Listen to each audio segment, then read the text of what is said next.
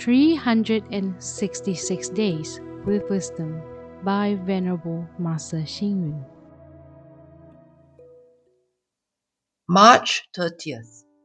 Being a leader, one must listen to good advice when making decisions and adhere to the right path when implementing them. Being a subordinate, one must be honest and open when proposing plans and follow the order of the leader when executing them. To be a leader, one must have the qualities of a leader such as talent, knowledge, morality, sensibility, tolerance, fairness, and selflessness, etc.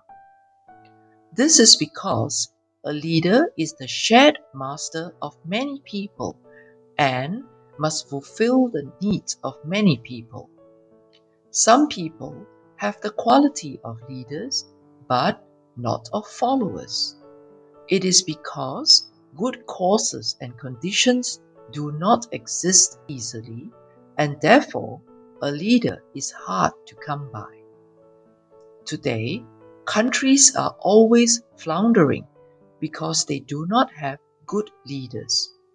There are some talented people who make neither good leaders nor good followers simply because they overly manipulate their power in order to gain leadership.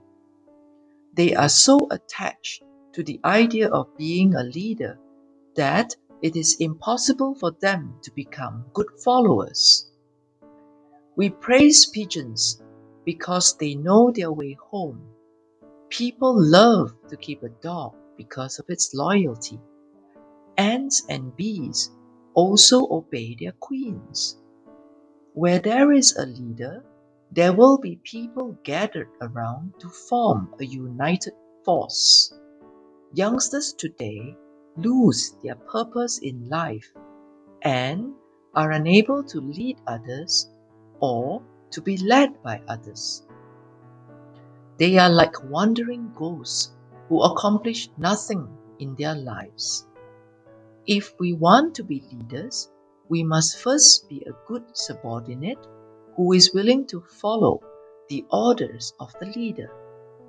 Being a good leader is great, but it is also considered an achievement if one is appreciated by a leader. Read, reflect, and act. If we want to be a leader, we must first be a good subordinate who is willing to follow the orders of the leader. Please tune in, same time tomorrow as we meet on air.